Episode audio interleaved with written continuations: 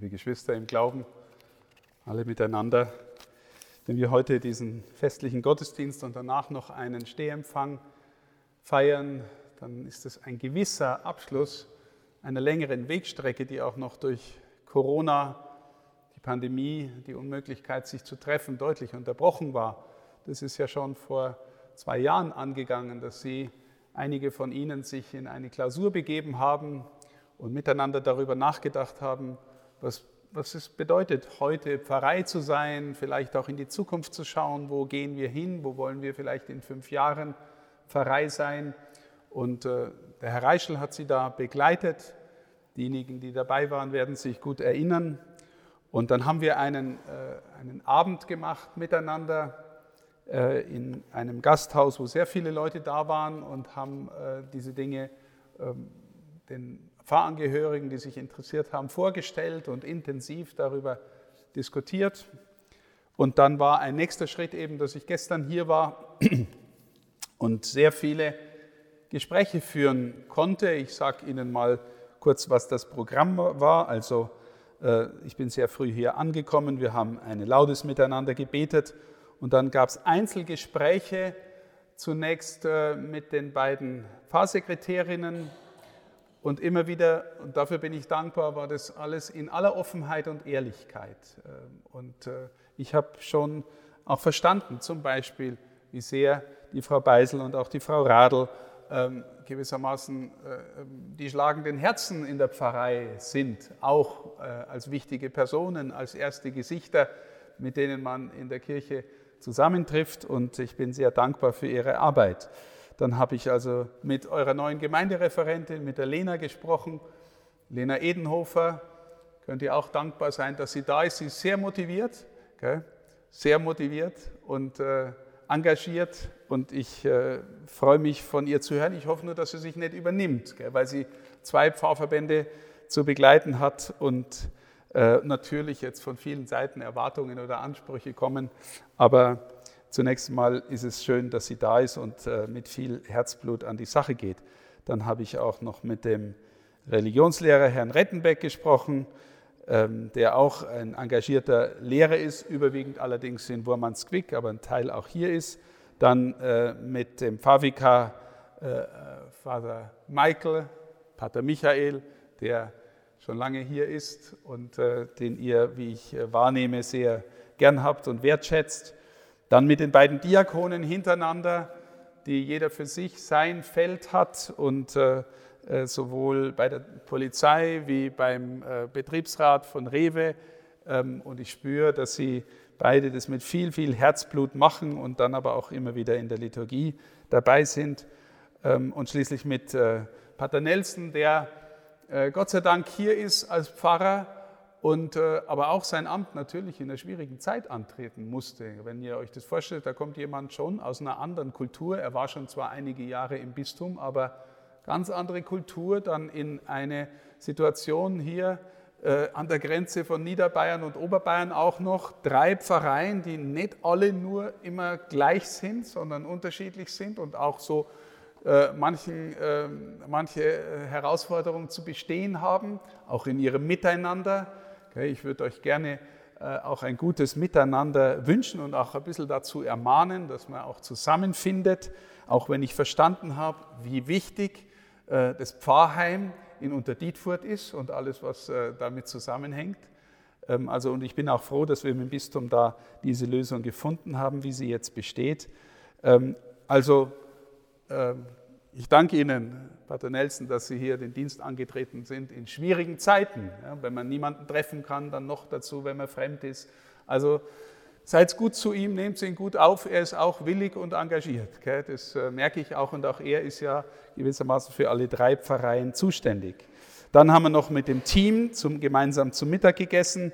Dann war also eine, ein Gespräch mit den Kita-Leitungen, mit den Leitungen eurer Kindertagesstätten in Mitterskirchen. Große Einrichtung, habe ich echt gestaunt.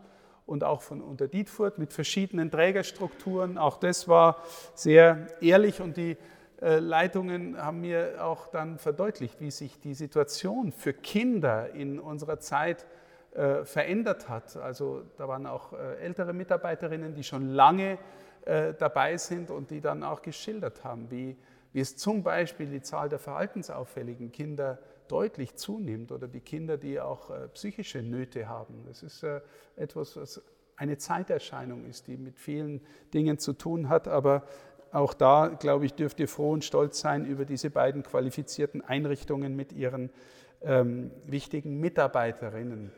Ähm, ich sage das auch deswegen, weil ich glaube, wir spüren ja alle, wie es nicht leicht ist, heute Menschen in den Glauben zu führen. Die Kindertagesstätten sind eine echte, gute Möglichkeit, auch über die Kinder wieder mit den jungen Eltern zusammenzuarbeiten und sie auch hineinzuführen, hineinzunehmen in die Gemeinde. Deswegen ist uns auch vom Bistum her ähm, das Thema Kindertagesstätten sehr wichtig. Dann gab es ein längeres Gespräch mit mehreren haupt- und nebenamtlichen Mitarbeiterinnen und Mitarbeitern aus den Pfarreien, also ich sage einfach mal die Gruppen, Mesner, Wortgottesdienstleiter, Kinderkirche, Vertreter, Organisten, Chorleiter, Frauenbundkreis, Senioren, Marianische Männerkongregation, ähm, die alle zusammen haben wir versammelt im, äh, im Pfarrheim in Geratskirchen und haben sehr intensiv diskutiert, worum es in unserem Glauben eigentlich in der Mitte geht, was uns hält, wie sich Kirche wahrscheinlich verändert, wohin die Reise geht. Ähnliches habe ich dann auch noch einmal mit einem anderen Akzent mit den Jugendlichen, die kamen dann auch, äh, Vertreter der Landjugend, äh, Vertreterinnen, Vertreter der Ministranten, und äh, von den, von den drei Pfarreien und die äh, äh Vorstände von den DJK-Vereinen, von den Sportvereinen, die ja auch Kirche sind. DJK ist äh, von, ein kirchlicher Verband. Und da war dann schon auch sehr ehrlich, gell, zum Beispiel von den, von den Mitgliedern der Landjugend, das Bekenntnis, naja, äh, was macht es eigentlich aus, dass wir Kirche sind, weil so im Gottesdienst, da haben wir jetzt eigentlich keinen Bezug mehr warum sind wir eigentlich Kirche und katholisch? Und wir haben wirklich darüber gesprochen, äh, mit großer Offenheit, äh, was das eigentlich ausmacht, was der Glaube ist und, äh, und warum sie trotzdem irgendwie dazugehören wollen, aber vielleicht nicht mehr ganz so dabei sein, wie es halt so in unserer Zeit ist. Ganz viele junge Menschen. Anders ähm, war es dann bei den Ministranten, da hat man dann schon auch der eine oder die andere gesagt, ja, ich bin wegen der Gemeinschaft da, aber es war auch bei dem einen äh, und das Bekenntnis, na, ich bin schon vor allem wegen Glauben Ministrant. Natürlich schon ein bisschen älterer, der das gesagt hat. Und es ist auch schön, dass die Älteren auch noch ministrieren.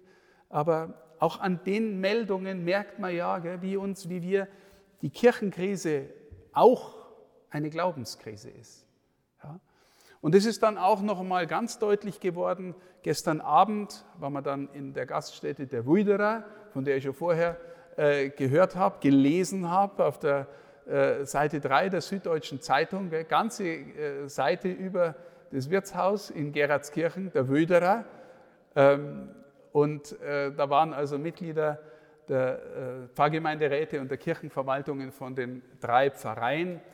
Und auch da wieder, und ich glaube, das war ähm, ins, in, deshalb auch so besonders, weil da auch Verantwortliche der Pfarreien ehrlich auch ihre intensiven Fragen gestellt haben, auch vielleicht manche Not geschildert haben, auch, äh, auch die großen Fragen, die wir kirchenpolitisch diskutieren, kamen da ähm, äh, zur Sprache also es ging letztlich von, von der Frage nach dem Frauenpriestertum und der Sexualmoral der Kirche bis hin zu äh, den kleineren Dingen, wie man manche Dinge organisiert im Pfarreileben und so weiter. Ganze Brandbreite, ganz ehrlich und ehrlich gesagt, es ist mir auch das Liebste, wenn man offen miteinander redet, weil, wissen Sie, ich bin völlig überzeugt davon, wenn wir im Glauben weiterkommen wollen, wenn wir im Glauben in die Tiefe kommen wollen, dann äh, hilft nichts anderes als Ehrlichkeit. Und, und dann auch noch, selbst wenn man in einem, in einem im guten Sinne Streitgespräch ist,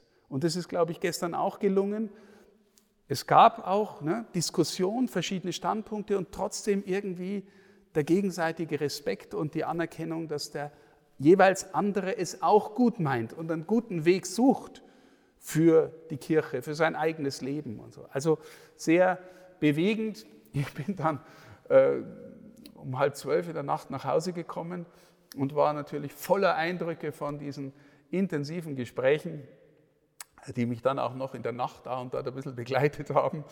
Ähm, und äh, deswegen erzähle ich das auch äh, äh, Ihnen, weil ich davon so bewegt war, auch jetzt, gell, wenn, wenn ich sehe, was die Pfarrei unter Dietfurt jetzt auf die Beine gestellt hat, um den Bischof zu empfangen, mit den Kindern, den Jugendlichen, die da alle noch dabei waren, auch wenn sie nicht im Gottesdienst teilnehmen können, zumindest nicht in der Kirche.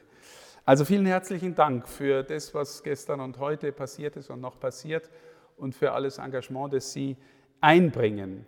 Ich möchte jetzt anhand des Evangeliums, das wir gehört haben, ähm, einen Punkt herausnehmen, der sich irgendwie durch die Gespräche immer wieder durchgezogen hat, sowohl bei den Jugendlichen wie auch dann am Schluss mit den äh, Rätenmitgliedern. Ähm, letztlich die Frage, die innerste Frage, was ist die Mitte unseres Glaubens? Oder reduziert, nochmal reduziert auf die Frage, wer ist eigentlich Jesus? Auch da gab es ehrliche Fragen, ehrliches Gespräch darüber. Und äh, wenn Sie heute das Evangelium nehmen, äh, das sagt Jesus eigentlich in voller Dramatik. Erstens, es geht um mich. Es geht um mich. Ich bin jetzt der, der dafür da ist, dass ihr irgendwie einen Zugang zum Vater bekommt. Niemand kommt zum Vater außer durch mich, lesen wir im Johannesevangelium. Ich allein bin der Weg, die Wahrheit und das Leben. Niemand kommt zum Vater außer durch mich. Heute sagt er uns, ähm, also da ist zunächst die Szene, da wollen die Jünger ziehen durch äh, Galiläa und äh, Judäa und verkündigen. Und da gibt es offensichtlich jetzt jemand, der im Namen Jesu handelt, obwohl er nicht mit die Apostel gehen will. Also die Apostel stehen für die Kirche. Heute denken wir so, ne, wenn wir das lesen. Da gibt es also Leute außerhalb der Kirche, die auch irgendwas im Namen Jesu tun. Und die Jünger wollen sagen, was machen wir denn mit dem? Und Jesus sagt, lasst ihn, niemand kann so schnell schlecht über mich reden, wenn er in meinem Namen handelt. Wir erleben ja das Umgekehrte auch, dass Menschen schlecht über die Kirche, schlecht über Jesus reden und, äh, und ihn vielleicht nicht brauchen und das wäre was anderes. Also es gibt auch Menschen, die zu uns gehören, obwohl sie vielleicht gar nicht zu uns gehören. Augustinus, großer Heiliger im vierten Jahrhundert, hat mal gesagt, viele sind drinnen, die draußen sind und viele sind draußen, die eigentlich drinnen sind. Ja? Also das ist der Akzent. Aber dann sagt er, äh, weh euch, wer nur einen von diesen Kleinen zum Bösen verführt. Also diese Kleinen sind wahrscheinlich auf der einen Seite die Kinder gemeint, aber auch die Leute, die klein sind im Ansehen, die Armen, die Vernachlässigten, die, die an den Rand gedrängt sind, die Kleinen. Und dann sagt er, von den Kleinen, die an mich glauben. Also wer von den Kleinen, die an mich glauben, jemanden zum Bösen verführt. Und jetzt kommt das Dramatische, der soll mit einem Mühlstein um den Hals äh, äh im Meer versenkt werden. Also wieder, geht es um was im Glauben und wenn ja, um was geht's? Im Glauben an Jesus. Und dann wird Jesus noch dramatischer und sagt, wenn dich deine rechte Hand zum Bösen verführt, hau sie ab. Es ist besser, mit einer Hand äh, in den Himmel zu kommen, ins Reich Gottes, als mit zwei in die Hölle. Ja, Jesus sagt deutlicher als je zuvor äh, an dieser Stelle, es geht wirklich um was, letztlich um Himmel oder Hölle. Ne? Die ganze Tradition, äh, die dieses, diese Stelle ausgelegt hat, hat gesagt, äh, wir nehmen das Ding nicht wörtlich. Keiner soll sich die Hand abhacken oder, oder den Fuß abhacken, ähm, sondern Jesus ist auch ein Orientale und in, im Orient erzählt man Geschichten mit drastischen Bildern. Und er will einfach damit sagen, wenn es echt um was geht, dann verändert es das, was dich wegzieht von Gott, das, was dich zum Bösen hinführt. Bitte mach einen Schnitt. So geht es nicht. Es geht um was. Ja? Jesus ruft sogar die Hölle auf. Viele fragen heute, ja, gibt es eigentlich die Hölle? Wir wissen, also ich glaube, es gibt sie. Ob viele drin sitzen, weiß ich nicht. Die Kirche hat nie erklärt, dass irgendjemand drin sitzt. Aber es ist eine reale Möglichkeit. Und der, der am häufigsten in der Schrift über die Hölle redet, ist Jesus. Ja? Also es ist die Möglichkeit, verloren zu gehen? Was ist die Möglichkeit, gerettet zu werden? Er. Er ist die Möglichkeit oder die Hoffnung, gerettet zu werden. Er. Wissen Sie, und das war gestern auch äh, in mehreren Gesprächen so ein Thema. Ähm, irgendjemand hat gesagt, ja, ich glaube schon, irgendetwas Höheres gibt es schon. Ja, das, das glauben irgendwie fast alle. Aber er ist gekommen, damit wir verstehen, wer Gott ist. Damit wir an seinem Gesicht verstehen, wer Gott ist. Er sagt, wer Vater und Mutter mehr liebt als mich, ist meiner nicht würdig. Er sagt, deine Sünden sind dir vergeben und meine Lieben, die Sünde ist ein Problem zwischen Gott und den Menschen. Was maßt sich der eigentlich an, dass er Sünden vergibt? Er sagt, wenn der Menschensohn auf den Wolken des Himmels wiederkommt, wird die Welt gerichtet. Also, was ich damit sagen will, der, der da sich kreuzigen lässt, der, der da in äh, Menschen heilt, äh, der das Reich Gottes verkündet, der Wunder wirkt, der tritt mit einem Anspruch auf, der unfassbar ist. Wenn man das Neue Testament mal liest, dann dann kann man eigentlich nicht sagen, er ist ein guter Mensch und er zeigt uns, wie man ein guter Mensch wird. Das kann man eigentlich nicht sagen. Ein äh, berühmter Schriftsteller, der C.S. Lewis, ein, ein Anglikaner, äh, hat mal geschrieben, hat gesagt, wenn ich, wenn ich das Evangelium lese, dann bleiben eigentlich nur drei Möglichkeiten als Antwort auf die Frage, wer ist Jesus? Die erste Möglichkeit ist, ähm, entweder er ist verrückt geworden, weil so kann nur ein Verrückter sprechen, wenn, wenn er ein normaler Mensch wäre. Ja? Äh, hier ist einer, der größer ist als der Tempel. Hier ist einer, der mehr ist als der Sabbat. Steht alles im Evangelium, sagt alles er.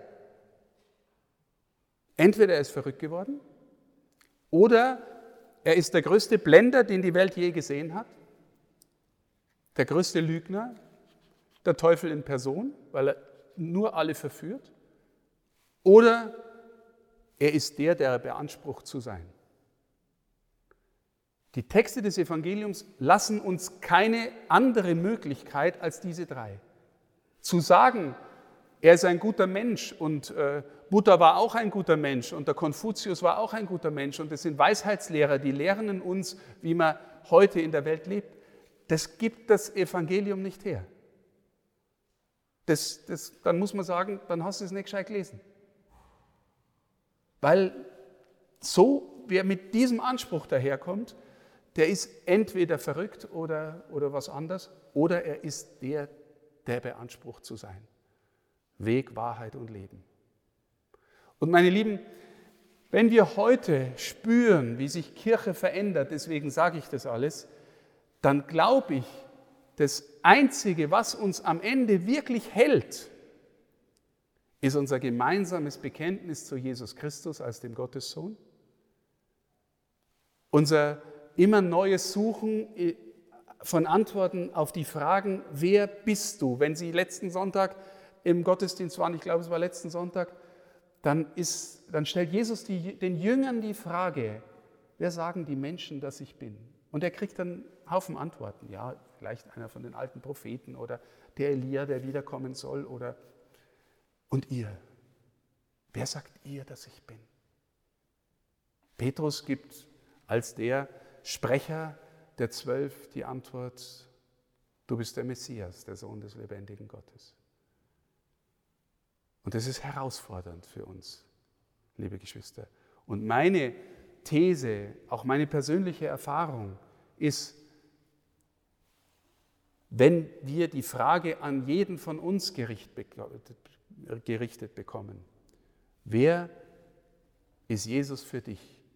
Oder lassen Sie ihn sprechen. Wer bin ich für dich? Ich glaube, wenn das stimmt, was der Glaube uns sagt, das ist die wichtigste Frage unseres Lebens. Ist die wichtigste Frage unseres Lebens. Wenn es da wirklich um was geht, rauf oder runter, Heil oder verloren gehen. Wenn sich an ihm das entscheidet, was uns die Schrift sagt, ist keine Frage wichtiger als diese. Ist wichtiger als die Frage, wen heirate ich? Wichtiger als die Frage, welchen Beruf ergreife ich? Warum? Weil all diese Dinge endlich sind, vergehen. Die Antwort auf die Frage oder die Liebe, die er ihnen entgegenbringt und sie heimholen will, das vergeht nicht. Das vergeht nicht. Es gibt die Chance bis zum Schluss. Der Schächer am Kreuz bekennt sich zu ihm und er holt ihn nach Hause. Der Schächer am Kreuz kann auch am Schluss sich nochmal entscheiden. Wenn wir so leben und sagen, naja, wenn es ja so ist, gell, äh, dann lebe ich jetzt erst einmal ins Haus und Braus und vielleicht entscheide ich mich dann am Schluss doch noch, das würde ich nicht so ohne weiteres riskieren. Es ist eher so, fangen wir an, immer wieder neu uns die Frage miteinander zu stellen, wer ist er für mich, wer ist er für uns? Er ist die Mitte, er ist, die, er ist das Leben, er ist die Hoffnung, er ist, er ist der, der nur, nur weil es ihn gibt, weil er auferstanden ist, gibt es uns als Kirche. Nur deswegen. Wir feiern nur deswegen Weihnachten, wir feiern nur deswegen Ostern, wir hören nur deswegen die, die Texte der Bibel. Nur deswegen gibt es die Kirche. Er ist die Mitte.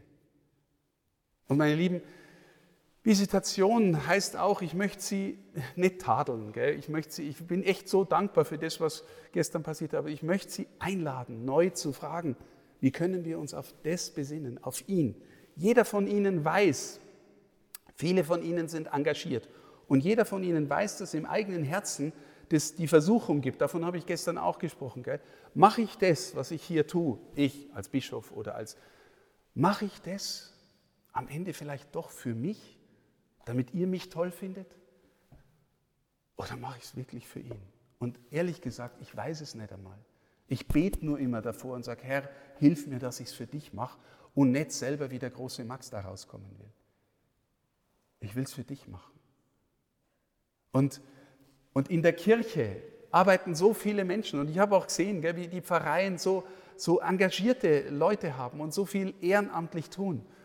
Und, und in jedem von uns ist es im Herzen, warum mache ich das eigentlich? Und wir haben unter Ehrenamtlichen ganz viele äh, Ergebnisse von Umfragen. Gell? Wenn wir Menschen fragen, warum engagiert ihr euch in der Kirche? Und wir kriegen Antworten wie, ja, es ist echt eine gute Gemeinschaft. Und wir kriegen Antworten wie, ja, man kriegt zu viel zurück gell? oder es macht viel Freude. Und wissen Sie, was mich dann immer schmerzt? Fast nie sagt jemand, ich mache es für Jesus. Fast nie sagt jemand, ich mache es für Jesus.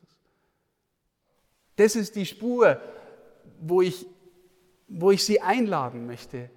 Lassen Sie Ihrer Sehnsucht Raum, folgen Sie dieser Spur fangen Sie vielleicht neu an oder nehmen Sie es wieder auf oder intensivieren Sie Ihr Gebet zu ihm, allein miteinander. Leben Sie, teilen Sie als Gemeinschaft Erfahrungen, lernen wir darüber sprechen, zu, zu fragen, was hat er eigentlich in meinem Leben getan? Ich sage Ihnen ehrlich, mein Leben hat er umgestürzt. Ich habe 30 Jahre lang anders gelebt als ein Ordensmann. Umgestürzt ist anders. Und ich bin darüber voller Dankbarkeit und Freude. Und es ist eine Wirklichkeit in meinem Leben. Und ich hoffe, dass das in die Wirklichkeit im Leben von vielen Menschen wird. Weil wenn Kirche in dieser schwierigen Zeit überlebt, dann nur, weil sie sich neu und immer neu auf ihn bezieht. Und ihr Engagement für die Welt, für die Kirche, für die Schöpfung daraus bezieht. Das wünsche ich Ihnen von Herzen, dass da immer wieder was aufbricht. Und ich danke auch von Herzen für alles, was ich erleben durfte in euren drei Pfarreien, heute auch in Unterdietfurt. Danke für die Offenheit in den Begegnungen und wünsche von Herzen allen Segen von ihm, für den wir unterwegs sind. Amen.